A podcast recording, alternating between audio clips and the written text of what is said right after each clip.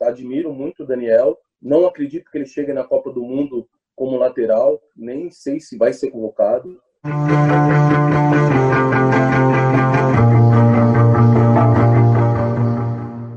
Nosso entrevistado de hoje começou carreira no Juventus e depois passou por equipes como Santos, São Paulo, Grêmio, São Caetano e Coritiba. No Santos, ele foi campeão do torneio Rio e São Paulo e da Copa Comebol. No Grêmio, em 2001, conquistou a Copa do Brasil e o Campeonato Gaúcho. Em 2004, ele foi campeão pelo São Caetano no Campeonato Paulista. O Vamos para o Jogo recebe hoje Anderson Lima. Anderson, muito obrigada por ter aceito o convite para conversar com a gente, viu? Seja bem-vindo. Boa noite a todos. Que é isso, Carol, é um prazer. Quando você me fez o convite, é, claro, de antemão já, já aceitei falar contigo. A gente já trabalhou um pouco tempo né, no Juventus juntos, mas foi um prazer trabalhar com uma profissional de um nível tão grande como o seu. Prazer aí, Samuel, Vinícius também. Estou à disposição de vocês. Ô Anderson, é, Queria começar te perguntando, quando você olha para trás, você se sente um atleta realizado, um ex-atleta realizado? Porque você teve uma carreira é, muito marcante, com títulos, né? E já quero emendar uma segunda pergunta. De todos os clubes, o Grêmio é o que você tem maior identificação? Então, Carol, quando eu olho para trás, eu vejo que realmente a minha carreira foi uma carreira é, muito legal né? Talvez não, chega, não chegou a ser brilhante, né? Porque é, não cheguei a, uma, a, ter oportunidade de jogar na seleção brasileira, mas fui convocado. Mas eu creio que está tá ali quase chegando perto do, do, da, do brilhantismo, né? Eu acho que tudo que eu sonhei quando eu comecei a jogar lá no Juventus, né, com 10 anos de idade, tudo que eu sonhei naquele momento eu consegui realizar e isso me deixa muito feliz. É, o Grêmio é um clube que eu tenho muito carinho, né? Me identifico muito, né? Que foi o meu auge como atleta, mas eu não posso deixar de, de falar do Juventus, onde foram né, 12 anos, é, foi praticamente a minha vida a minha vida toda, né? De base até profissional, onde eu aprendi muito, né?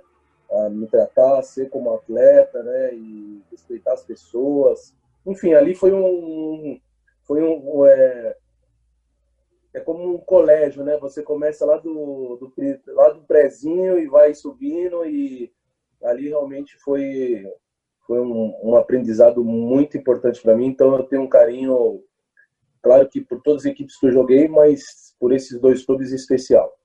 É, Anderson, aproveitando carona aí na pergunta da Carol, é, eu queria que você falasse um pouco sobre a Libertadores de 2002, né? É, qual é o primeiro sentimento que vem quando você lembra daquela, daquela noite é, de 2002 em que o Grêmio é eliminado nos pênaltis né, para o Olímpia, que depois é, foi campeão, inclusive, em cima do, do São Caetano. O São Caetano também é um clube que, que você defendeu. E foi uma noite meio polêmica, né, Anderson? Você fez o seu gol de pênalti, o Fábio perdeu, é, mas aí depois, quando o Olímpia perdeu, o juiz mandou voltar o pênalti e tal. Então, queria saber quais são, quais são suas lembranças hoje aí, é, 18 anos depois daquela noite. É, Vinícius, é um sentimento que, que nos deixou assim muito muito triste, né? Porque tínhamos tudo para passar naquele jogo. É, é claro que aí tem uma coisa política muito grande por trás, né? Que a gente não cabe a gente agora questionar ou não, né? Mas o, o Olímpia era o centenário. Nós sabemos que a confederação fica no Paraguai. Então, assim, acho que tinha depois do jogo foi se falado muito isso, né? É, mas é, isso passou, né? Mas naquele momento foi muito difícil para a gente assimilar tudo, tudo aquilo, né? Toda aquela confusão até porque o Eduardo defendeu o pênalti é, da mesma forma que o goleiro adversário tinha defendido do, do Fábio, como você mesmo citou. Então ficou aí um gostinho, né, de quero mais. Eu acho que a gente tem uma história no Grêmio, mas com certeza ganhar uma Libertadores ia fazer com que essa história fosse muito maior. mas é, a vida passa e a gente acaba deixando essas coisas para trás e a vida que segue, não tem como. Boris, vamos, vamos deixar esse, esse momento triste de derrota para trás. Vamos falar um pouquinho antes do título da Copa do Brasil de 2001, título contra o Corinthians aqui no, no Morumbi. O Corinthians que você já conhecia, você que jogou no Santos, no São Paulo anteriormente. Como é que foi aquela conquista? E que eu queria que você falasse um pouquinho do Tite, porque eu acho que ele foi o primeiro título é, de expressão do, do Tite, o título é, gigantesco e hoje o Tite é técnico da seleção brasileira. Cara, ganhar uma Copa do Brasil é, da forma que a gente ganhou nos deixa realmente muito feliz. Né? A chegada do Tite em 2001, é, após é, a gente ter tido um ano de 2000 né, muito conturbado, até porque o Grêmio é, foi taxado né, que, era o time dos sonhos né, do Grêmio naquele ano, né, com a, a que tinha, tinha investido lá, tinha contratado grandes atletas de alto nível. E realmente 2000, 2000 não foi um ano legal, mas ah, inclusive até perdemos o campeonato regional para o Tite do, do, que ele estava no Caxias na, no momento. E eu acho que a chegada dele em 2001 eu acho que o vestiário ficou muito mais tranquilo, ficou muito mais leve. É um cara que eu estou fazendo agora o curso da, da CBF, né? E, e, nos, e nas aulas que, que, que a gente está fazendo por, em EAD, é, eu tenho lido bastante e, e a gente vê que é, o vestiário é a coisa mais importante do futebol, né? Se você tem um vestiário é, nas suas mãos, você consegue fazer com que sua equipe produza, né? Então, acho que não é tão taticamente é, todos esses aspectos que envolve. Acho que o vestiário é fundamental. E foi o que o Tite construiu, um cara altamente inteligente, né? Que soube lidar, é, teoricamente, com ídolos, né? Que, que, que já vinham jogando, já vinham tido sua história dentro do clube, atletas chegando, e ele vindo de time pequeno, né, com todo respeito ao Caxias, mas é, esse poder de liderança, o poder do vestiário dele, de, de gestão de pessoas, né, foi fundamental para que a gente pudesse ter sucesso, né? Foram dois anos e meio aí, ele à frente do Grêmio, dois anos e meio a gente chegando em todas as competições, fazendo grandes jogos. Eu acho que é merecedor o lugar onde o Tite está hoje. O Anderson, eu queria, já pegando carona nessa pergunta do Samu, é, saber qual foi o melhor treinador que você trabalhou. Eu estou te perguntando isso porque eu já vi você falando numa entrevista que não foi o Tite, então quero saber se foi o Tite ou não. E como você mesmo já disse, você está se preparando aí para ser treinador, né? É, o Anderson Lima vai ser um treinador mais parecido com o Murici, mais parecido com o Luxemburgo ou mais parecido com o Tite? Olha, é, são grandes treinadores. Eu tenho, é como eu falei, né? Eu não posso deixar de citar, poxa, todos os treinadores que eu tive desde a base até o profissional. Eu vou citar um que é o Basílio, né? Que foi um cara que talvez taticamente não seja um dos melhores, mas é um cara super humano, super gente boa, é, ensinou coisas maravilhosas, né? Ele é o estilo, aquele estilo boleiro, né? E foi um cara fantástico também. Se eu citar aqui todos os treinadores, né, que passaram no Juventus, eu vou não vai ter tempo para live aqui, né? Mas é, esse, desse, dentro desses treinadores que você citou, Carol, realmente são treinadores com características diferentes, né? Pô, trabalhei com o Leão, né? Imagina o Leão, né? Todo mundo fala mal do Leão, mas, cara, eu, eu sou um cara que só tenho a agradecer ao Leão. O Leão foi um cara que me ajudou muito na minha carreira, um cara sensacional, um cara que eu devo muito, né? É um cara que me levou para o Grêmio também. Mas, é, realmente, taticamente, o treinador, que, que para mim foi o melhor, né? É, eu acho que ele, ele é um cara super inteligente. Acho que a partir do momento que ele pega o time para trabalhar e realmente é um diferente, é um diferencial que é o que é o Vanderlei, né? Vanderlei é um cara que, que eu trabalhei lá em 90 e, 97 no Santos e cara chato demais, né? Mas era um cara realmente muito competente. É claro que cada treinador tem suas características, né? poxa, o Murici é aquele boleirão, né? Meio é, chucrão, pô, ranzinza, mas é um cara também extremamente é, leal, né, com os seus atletas, que ele tem que falar, ele fala no olho no olho. É, Tite também. Enfim, são quatro treinadores de alto nível com quem eu tive é, a honra de ter trabalhado. E hoje eu trabalhando na frente, né, como treinador, eu procuro é, pegar as coisas boas, né, de cada um. É, claro que não fugindo da minha essência, mas é, a gente não pode deixar de usar é, toda essa experiência que a gente teve com esses grandes treinadores. Então, independente de eu ter a minha essência, eu sempre trago um pouquinho mais. Sou um pouquinho chato, né, igual o Leão, nem tanto, porque senão os caras me derrubam no segundo dia, porque eu não tenho a moral que ele, eu não tenho a moral que o Leão tinha, né? Mas um cara, eu acho que eu puxo mais o lado do Tite, né?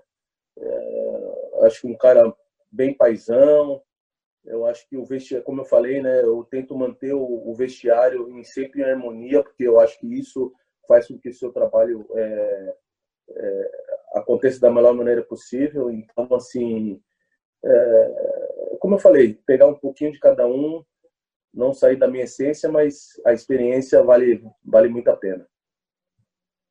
Anderson, é, você falou aí que não tem, né, não tem a moral ainda que o Leão tinha, né, é, quando era seu treinador, mas de uma coisa você tem muita moral que é na bola parada, né, cobrança de falta, tal. Você foi um exímio, né, cobrador de falta, cobrador de pênaltis, né, já fez vários gols é, de bola parada. E, e, hoje a gente vê uma escassez né, de, de bons batedores de falta no, no Brasil. A gente até teve alguns gols de falta recentemente, mas mais por falhas dos goleiros, né? O caso do Cássio no jogo contra o São Paulo, o caso do Volpe agora no jogo contra o Santos, do que pelo mérito mesmo do, dos batedores, né? No seu gol do Marinho contra o Botafogo, é, contra o Botafogo não, contra o Vasco, que foi um golaço, mas é isso, a gente é, é difícil a gente encontrar um cara como Anderson Lima atualmente.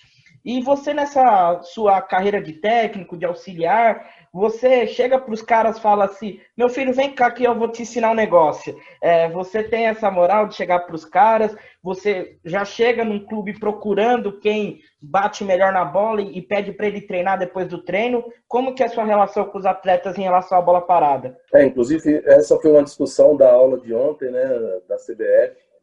E fui pego de surpresa, né, porque o Alex me fez uma reverência é, dentro da aula, né, com quase 60, quase com 60 alunos de, enfim, de, de alto nível. E eu até fiquei meio assim para para responder, porque são tantas pessoas importantes lá, mas é, eu acho que o problema vem da base, né?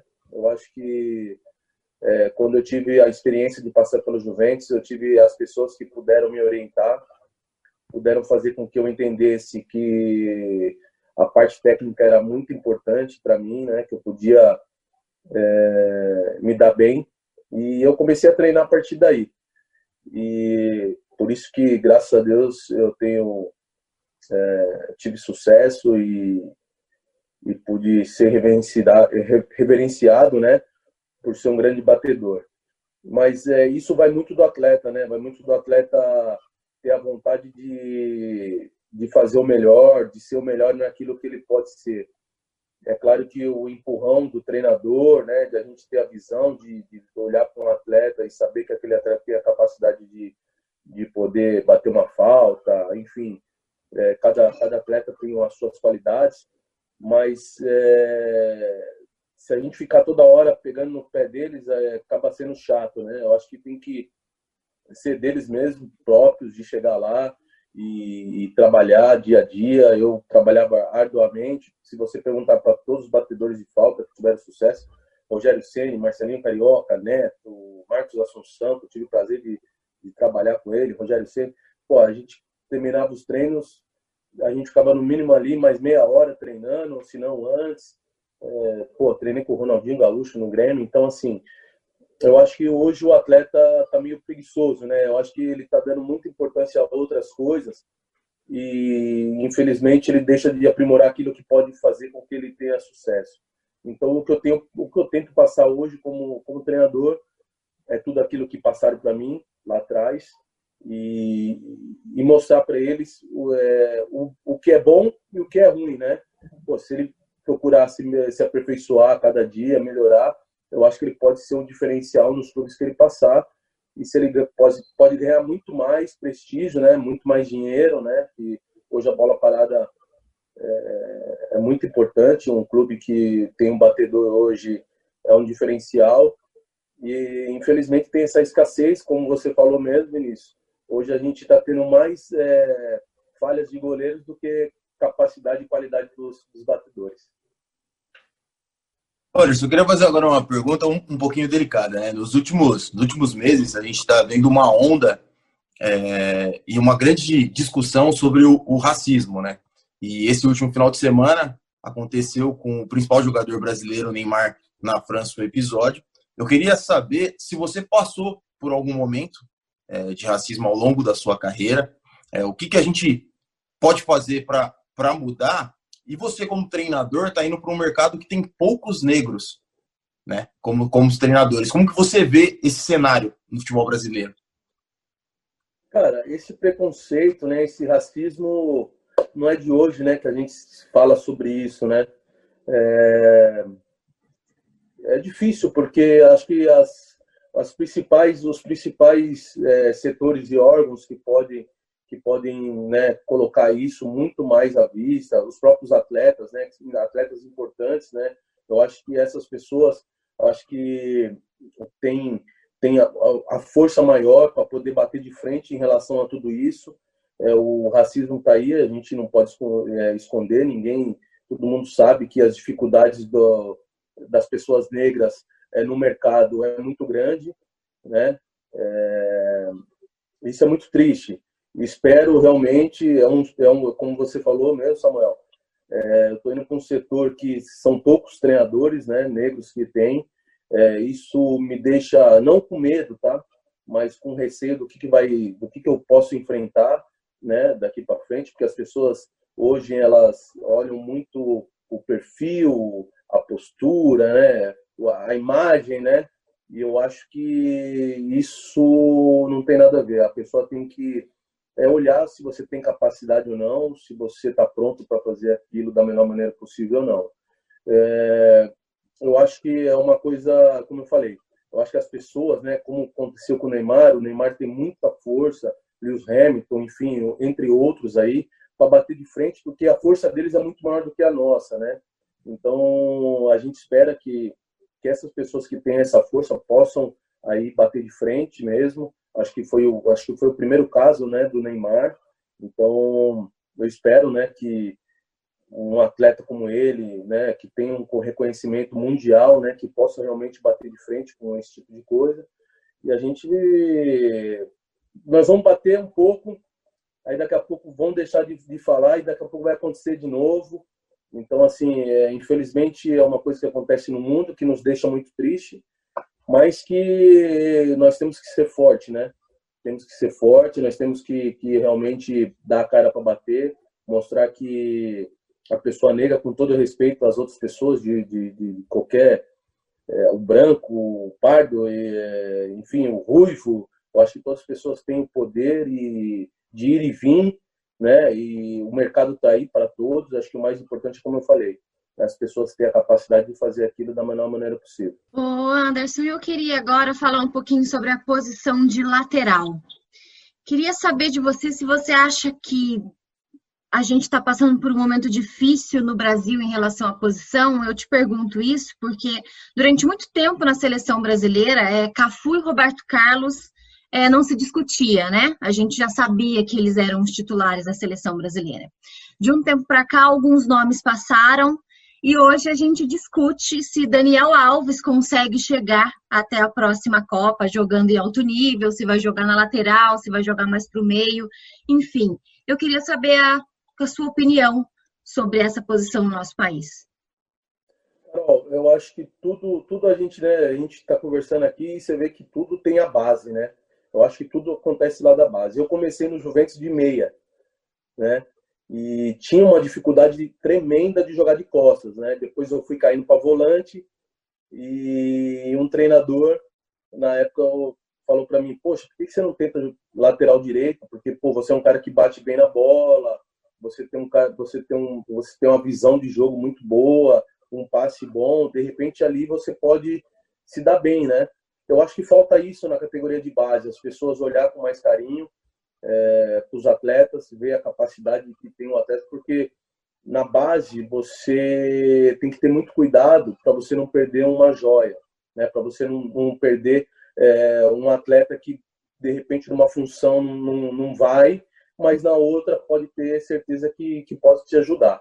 Então, esse é a minha grande briga, assim, porque eu acho que na categoria de base, hoje tem muitos teóricos, né? É, acho que a parte teórica está deixando, está passando, ultrapassando né, os limites, até porque eles acham que o estudo, de estudar, eles acham que o ex-atleta, teoricamente, tem aquele preconceito também, né, Samuel, de, de o ex-atleta ser burro, tal, de nunca ter estudado, mas eu acho que uma coisa o ex-atleta tem de bom é a experiência do vestiário, a experiência de você, quando você for mostrar para um atleta o que tem que se fazer, você vai lá e mostra, né? Até porque você, né? O cara vai lá. É, um dia, eu vou dar um exemplo, né? A gente estava treinando um dia e eu batendo escanteio, ah, vamos fazer bola parada. Pô, os meninos não conseguiam acertar o escanteio. Aí eu falei, peraí, deixa eu bater uma. Aí eu bati o escanteio, o menino foi lá e fez o gol de cabeça. Eu falei assim, essa é a diferença, né? De você procurar é, tá ali para os meninos olham para você e falam assim, poxa, na primeira na primeira no primeiro é, contato, né, os meninos ah, não, te dão, mas depois vai lá, hoje tem as redes sociais, hoje tem a internet, os meninos vão lá, poxa, aquele ali jogou, né? Aquele ali eu posso, eu vou ouvir que ele vai me ajudar em alguma coisa. Então eu acho que é isso, cara. Eu acho que vai muito da categoria de base, de você é, saber trabalhar esses meninos, fazer o trabalho da melhor maneira possível. Eu acho que hoje tem muito preguiçoso na nossa, na nossa função. Os caras não gostam de, de, de, de, Eles acham que perde tempo né, em trabalhar o atleta. Eu acho que não. Acho que você tem que estar ali para trabalhar, você tem que fazer o melhor. É, chega uma hora que realmente não dá mais, aí você acaba dispensando, mas é, em primeira instância, sim, você nunca pode abandonar um atleta. Então, eu, por isso que talvez é, eu trabalhei agora no São Caetano. O São Caetano é, esse ano subiu oito atletas, né, da base do profissional. Mas oito atletas não subiram só para fazerem parte do profissional, só para fazerem, né? Eles subiram e já estão atuando, né? Então isso me deixa muito feliz. E eu acho que a categoria de base é uma coisa que me identifica muito, porque eu gosto de trabalhar, gosto de de ajudar, porque eu fui ajudado lá atrás. Né? Então, é, eu acho que a, a, função de lateral talvez seja uma função onde os empresários acham que ganham pouco, né? Talvez esses caras também são, são os grandes caras que prejudicam muitos atletas. Antigamente eram os pais, né, que prejudicavam os atletas, né? É, porque o pai queria botar o filho, aí brigava com o treinador, o treinador ficava com birra e não colocava mais o cara, e o cara acabava a carreira e cansei de ver isso no Juventus, né, onde foi minha categoria de base toda. Talvez eu não fosse um, o melhor né, na categoria de base de todos, porque tinham grandes atletas, mas eu acabei chegando por, pra, por causa da persistência, por isso que eu falo, né, por causa do trabalho árduo, do dia a dia. E é isso, é isso que eu tento tirar do atleta o melhor. Eu acho que falta um pouquinho, acho que falta trabalhar mais é, a parte técnica. Talvez é, trabalhando você consiga aí arrumar outros laterais para que a gente não possa ter tão, tanta escassez. Eu admiro muito o Daniel, não acredito que ele chegue na Copa do Mundo como lateral, nem sei se vai ser convocado. Então, essas dificuldades é muito grande. Perfeito. Ah, Anderson, nossa entrevista chegou ao fim. Queria muito te agradecer. Não, foi ótimo. Queria muito te agradecer por você ter aceito o convite para conversar com a gente. Obrigada, viu? E sucesso aí na carreira de treinador. Você trabalhou durante aí um bom tempo com o Jorginho, né? De auxiliar é, dele. É, esqueci até de falar, né? Porque minha experiência como treinador não é de agora, né? Eu já trabalho com, com o Jorge faz 10 anos, né? Fui auxiliar técnico dele 10 anos, passando por só equipes profissionais de alto nível, né? Então, assim, não, não caí de paraquedas também, né? Já são quase 30 e poucos anos trabalhando no futebol profissional, né? Então, se for se for juntar toda a carreira aí, desde quando os Juventus, aí vai anos, né? Mas legal, Carol. Obrigado Obrigada. pelo convite. Obrigado, Samuel. Obrigado, Vinícius, pelo carinho, pelo respeito aí de vocês. Bom, pessoal, essa foi a entrevista com o Anderson Lima. Se vocês gostaram, compartilhe o link e também não se esqueça de deixar o joinha. Toda segunda e toda quinta tem vídeo novo por aqui, então aproveita para se inscrever no canal e não perder aí o que as entrevistas que tem aí pela frente, porque tem muita coisa bacana vindo por aí. Samuel Nascimento, Vinícius Bacelar, até a próxima e vamos pro jogo. Vamos pro jogo. Vamos pro jogo. Por que, que a gente faz assim? Eu, come, eu comecei, eu fazia isso, né? Aí eu não sei. Aí eu fazia isso Não. como uma forma de despedida. Acho que na própria, na, na própria rádio eu já fazia isso. Aí acho que vocês acharam legal começar a fazer também. Mais podcasts como este você encontra no site da Rádio Conectados, radioconectados.com.br ou no seu aplicativo de podcast favorito.